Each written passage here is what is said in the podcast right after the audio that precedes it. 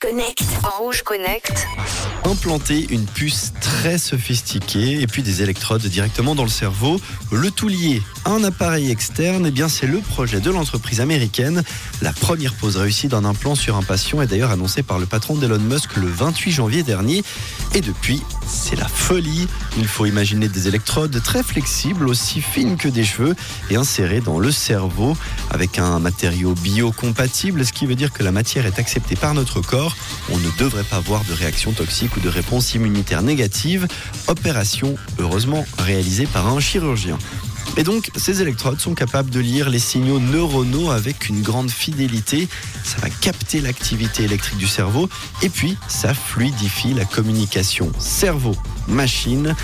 Pour le moment, les premiers bénéficiaires pourraient être les patients et patientes atteints de troubles neurologiques.